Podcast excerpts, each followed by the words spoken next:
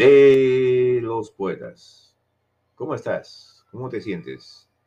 Este es John Manuel Kennedy Traverso desde la capital de Nueva York, la ciudad de Nueva York.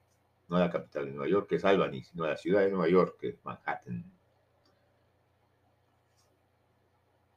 El hombre que calculaba, capítulo 18, que trata de nuestra vuelta al palacio del jeque Yazid, una reunión de poetas y letrados, el homenaje al Ma Haraja de Lahore, la matemática en la India, la hermosa leyenda sobre la perla de Lilavati, los grandes tratados que los hindúes escribieron sobre las matemáticas. El autor de este libro, el hombre que calculaba, era Malbatahan, que realmente era el seudónimo del profesor de matemáticas, tanto escritor como poeta, Julio César de Melo Souza.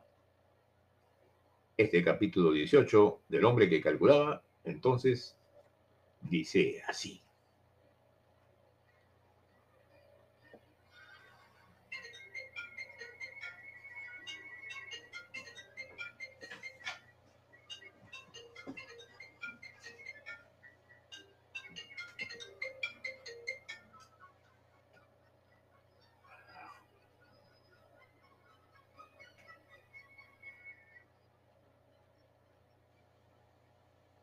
Al día siguiente, a primera hora de la SOP, llegó un egipcio con una carta del poeta Yazid a nuestra modesta hostería.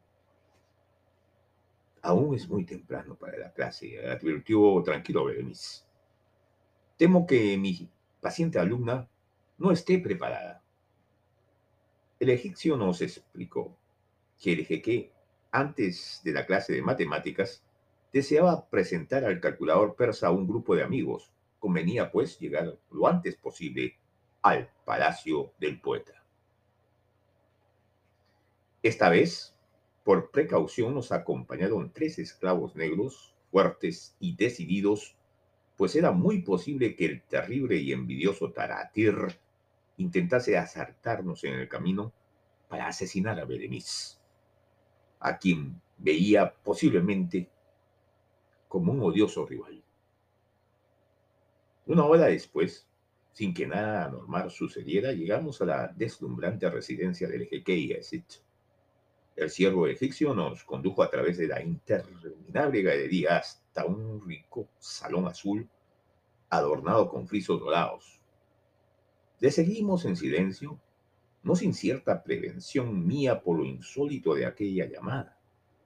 Ahí se encontraba el padre de Tedacín, rodeado de varios letrados y poetas. Salam aliakum, Masar Quayer, Benda Saik. Cambiados los saludos, el dueño de la casa nos dirigió a amistosas palabras y nos invitó a tomar asiento en aquella reunión.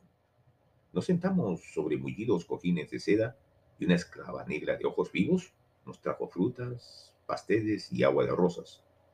Me di cuenta de que uno de los invitados que parecía extranjero llevaba un vestido de lujo excepcional.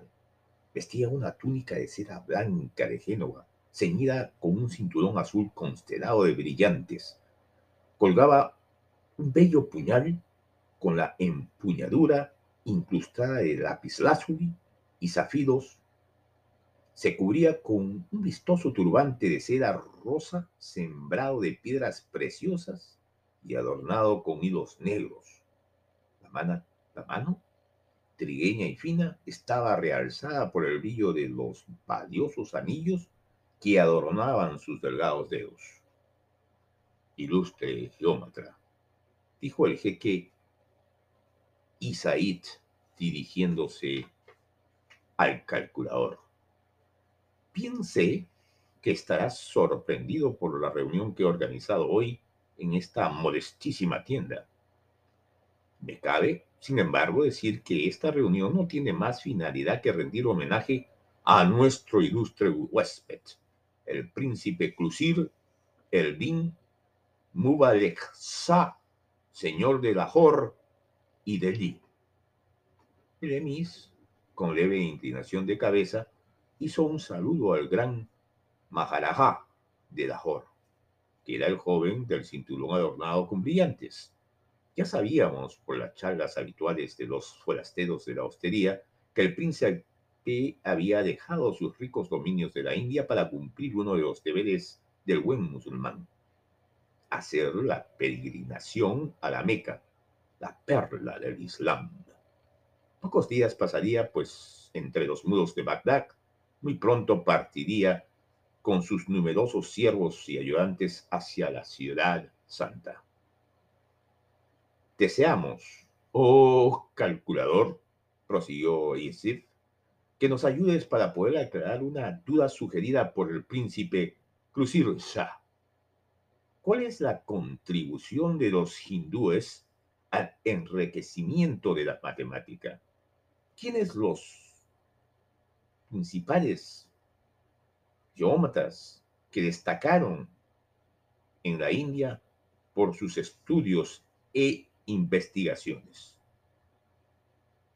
Eh, ¡Qué generoso! respondió Berenice. Siento que la tarea que acabáis de lanzar sobre mis hombros es de las que exigen erudición y serenidad. Erudición para conocer con todos los pormenores los hechos de la historia de las ciencias y serenidad para analizarlos y juzgarlos con elevación y discernimiento. Vuestros menores deseos, oje que, son, sin embargo, órdenes para mí. Expondré, pues, en esta brillante reunión, como tímido homenaje al príncipe Shah, a quien acabo de tener el honor de conocer, las pequeñas nociones que aprendí en los libros sobre el desarrollo de la matemática en el país del Ganges. El hombre que calculaba empezó así. Nueve o diez siglos antes de Mahoma vivió en la India un brahman ilustre que se llamaba Apastamba con, intención de ilustrar a los sacerdotes sobre los sistemas de construcción de altares y sobre la orientación de los templos, este sabio escribió una obra llamada Subasutra, que contiene numerosos, numerosas enseñanzas matemáticas. Es poco probable que esta obra pudiera recibir influencia de los pitagóricos, pues la geometría del sacerdote hindú no sigue el método de los investigadores griegos. Se encuentra, sin embargo, en las páginas de Subasutra varios teoremas de matemáticas y pequeñas reglas sobre construcción de figuras para enseñar la transformación conveniente de un altar. El sabio Apastamba propone la construcción de un triángulo rectángulo cuyos lados miden respectivamente 39, 36 y 15 pulgadas. Para la solución de este curioso problema, aplicaba el Brahman un principio que era atribuido al griego Pitágoras. El área del cuadrado, construido sobre la hipotenusa, es equivalente a la suma de las áreas de los cuadrados construidos sobre los catetos y volviéndose hacia el jeque Yesit, que escuchaba con la mayor atención, habló así. Mejor sería explicar por medio de figuras esta proposición famosa que todos deben conocer. El jeque Yaisaid alzó la mano e hizo una señal a sus auxiliares. Al cabo de un momento, dos esclavos trajeron al salón una gran caja de arena. Sobre la superficie lisa podría Bedemis trazar figuras y esbozar cálculos y problemas a fin de aclarar sus problemas al príncipe de Lahore. He aquí, explicó Bedemis, trazando en la arena las figuras con ayuda de una bala de bambú, un triángulo rectángulo. El lado mayor de este se llama hipotenusa y los otros dos catetos. Construyamos ahora sobre cada uno de los lados de este triángulo un cuadrado, uno sobre la hipotenusa, otro sobre el primer cateto y el tercero sobre el segundo cateto. Será fácil probar que el cuadrado mayor construido sobre la hipotenusa tiene una área exactamente igual a la suma de las áreas de los otros dos cuadrados construidos sobre los catetos. Queda pues demostrada la veracidad del principio enunciado por Pitágoras. Preguntó el príncipe si aquella relación era válida para todos los triángulos. Con aire grave respondió Berenice. Esta proposición es válida y constante para todos los triángulos rectángulos. Diré sin temor a errar que la ley de Pitágoras expresa una verdad eterna. Incluso antes de brillar el sol que nos ilumina, antes de existir el aire que respiramos, ya el cuadrado construido sobre la hipotenusa era igual a la suma de los cuadrados construidos sobre los catetos. Se mostraba el príncipe interesadísimo en las explicaciones que oía a Beremis y hablando al poeta observó con simpatía. Cosa maravillosa es, oh amigo mío, la geometría. Qué ciencia tan notable. Percibimos en sus enseñanzas dos aspectos que encantan al hombre más rudo o más despreocupado de las cosas del pensamiento, claridad y sencillez. Y tocando levemente con su mano izquierda en el hombro de Beremis, interpeló al calculador con naturalidad. Y esa proposición que los griegos estudiaron aparece ya en el libro de Subasutra, del viejo Brahman Apastamba. Beremis respondió sin vacilar. Sí, oh príncipe, el llamado teorema de Pitágoras puede leerse en las hojas del Subasutra en forma algo diferente, por la lectura de los escritos de Apastamba. Aprendían los sacerdotes la manera de calcular la construcción de los oratorios transformando un rectángulo en un cuadrado equivalente. Es en un cuadrado de la misma área. ¿Y surgieron en la India otras obras de cálculo dignas de destacar? Indagó el príncipe. Varias más, respondió prontamente Beremis. Citaré la curiosa obra de Suna Siddhauta, obra del autor desconocido, pero de mucho valor, pues expone en forma muy sencilla las reglas de la numeración decimal y muestra que el cero es de gran importancia en el cálculo. No menos notables para la ciencia de los brahmanes fueron los escritos de dos sabios que gozan hoy de la admiración de los geómatras, Aryabhata y Brahmagupta. El tratado de Aryabhata estaba dividido en cuatro partes, armonías celestes, el tiempo y sus medidas, las esferas y elementos de cálculo. No pocos fueron los errores descubiertos en los escritos de Aryabhata. Este geómatra enseñaba por ejemplo, que el volumen de la pirámide se obtiene multiplicando la mitad de la base por la altura. Y no es cierta esa regla, interrumpió el príncipe. Realmente es un error, respondió Bedemis. Un completo error para el cálculo del volumen de una pirámide. Debemos multiplicar no la mitad, sino la tercera parte del área de la base, calculada en pulgadas cuadradas, por la altura calculada en pulgadas se hallaba al lado del príncipe de Ahor, un hombre alto, delgado, ricamente vestido, de barba gris, con hebras rubias, un hombre extraño de apariencia para ser hindú. Pensé que sería un cazador de tigres y me engañé. Era un astrólogo hindú que acompañaba al príncipe en su peregrinación a la Meca.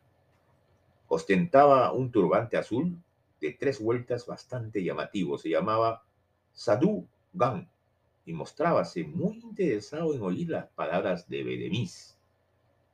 En un momento dado, el, el astrólogo Sandú decidió intervenir en los debates, hablando mal con acento extranjero, le preguntó a Bedemis. ¿Es verdad que la geometría en la India fue cultivada por un sabio que conocía los secretos de los astros y los altos misterios de los cielos?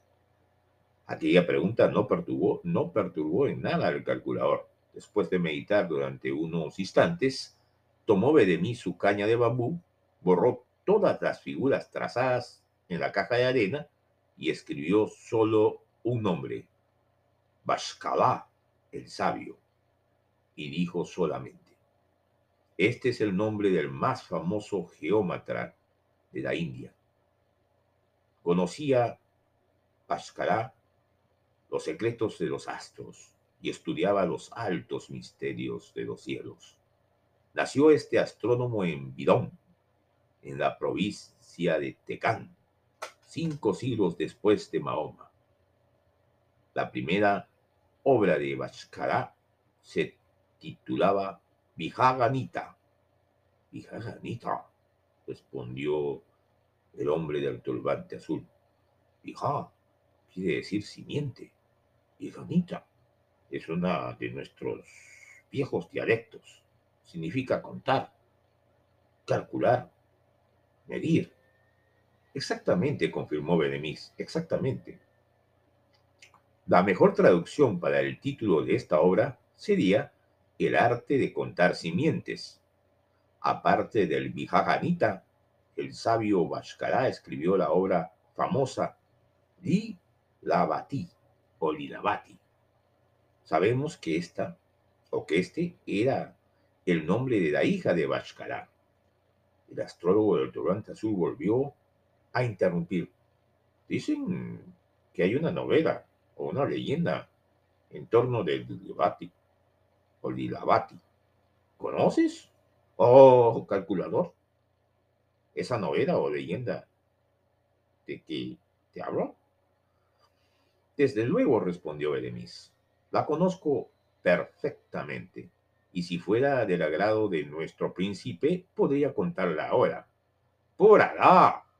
exclamó el príncipe de Lahore. Oigamos la leyenda de Lilavati. Con mucho gusto la escucharé. Estoy seguro de que va a ser muy interesante.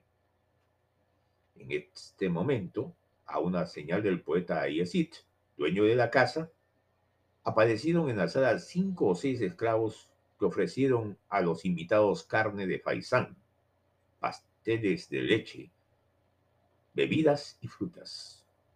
Cuando hubo terminado la deliciosa merienda y hechas las abluciones del ritual, le pidieron de nuevo al calculador que narrara la leyenda.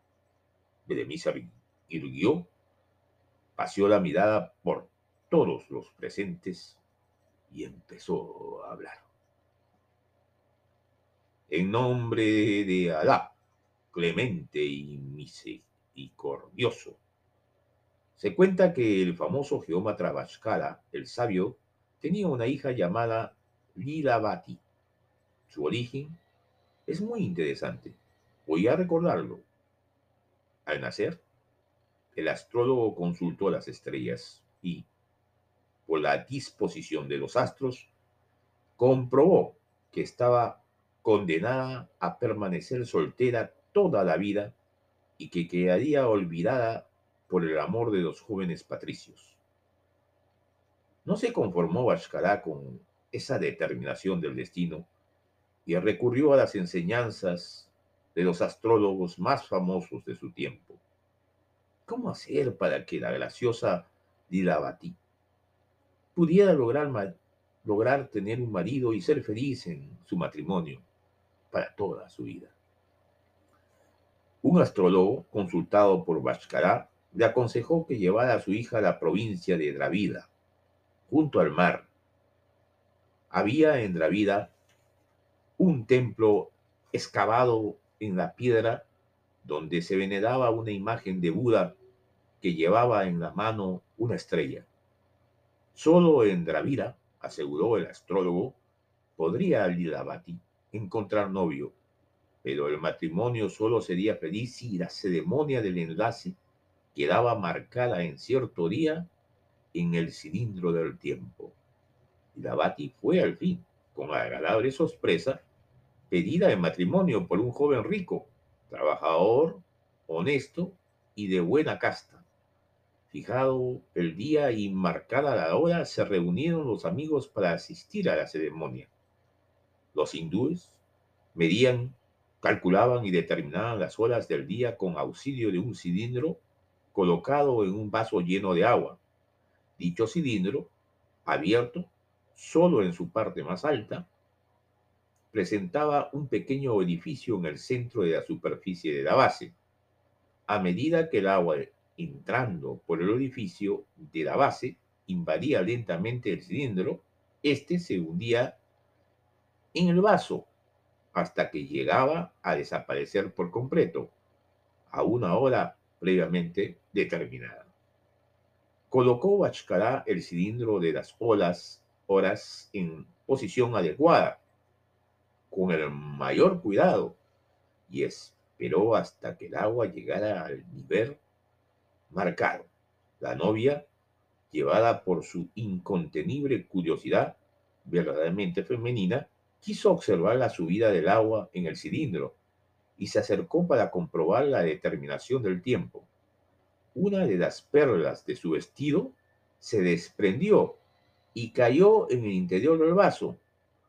Por una fatalidad, la perla, llevada por el agua, obstruyó el pequeño edificio del, cilindro, impidiendo que entrara en él el agua del vaso. El novio y los invitados esperaban con paciencia, pero pasó la hora propicia, sin que el cilindro la indicara, como había previsto el sabio astrólogo. El novio y los invitados se retiraron para que después de consultados los astros, se fijara otro día para la ceremonia. El joven Brahman que había pedido a Lilavati en matrimonio, desapareció semanas después y la hija de Bashkara quedó soltera para siempre. El sabio geómatra reconoció que es inútil luchar contra el destino y dijo a su hija, escribiré un libro que perpetuará tu nombre y perdurarás en el recuerdo de los hombres durante un tiempo mucho más largo del que vivirían los hijos que pudieron haber nacido de tu malograda, de tu malograda unión. La obra de Bachkara se hizo célebre y el nombre de Dilavati, la novia malograda, sigue inmortal en la historia de las matemáticas, porque se refiere a las matemáticas el Dilavati es una exposición metódica de la numeración decimal y de las operaciones aritméticas entre números enteros. Estudia minuciosamente las cuatro operaciones, el problema de la elevación al cuadrado y al cubo. Enseña la extracción de la raíz cuadrada y llega incluso al estudio de la raíz cúbica de un número cualquiera.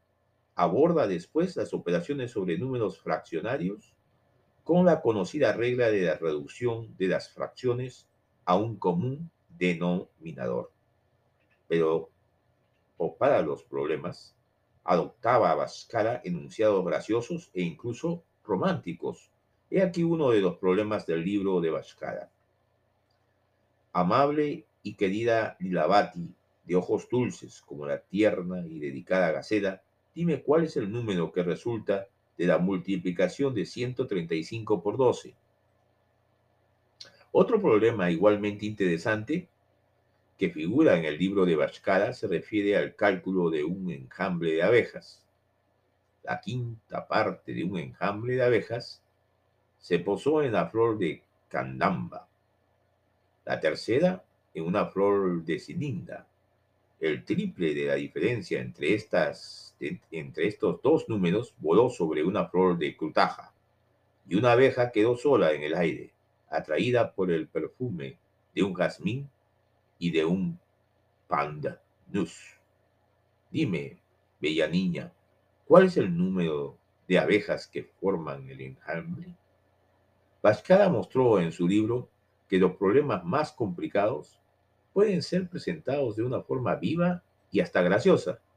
Y Bedemis, siempre trazando figuras en la arena, presentó al príncipe de Lahore varios problemas curiosos recogidos del Lidavati o Lidavati. Infeliz Lidavati, a repetir el nombre de la desdichada muchacha, recordé los versos del poeta. Tal como el océano rodeada, tal como el océano rodea a la tierra, así tú, mujer, rodeas el corazón del mundo con el abismo de tus lágrimas. El hombre que calculaba conmigo hasta la próxima edición o episodio de este tu programa o podcast Poemarium, el planeta de los poetas. Hasta muy pronto. Chao.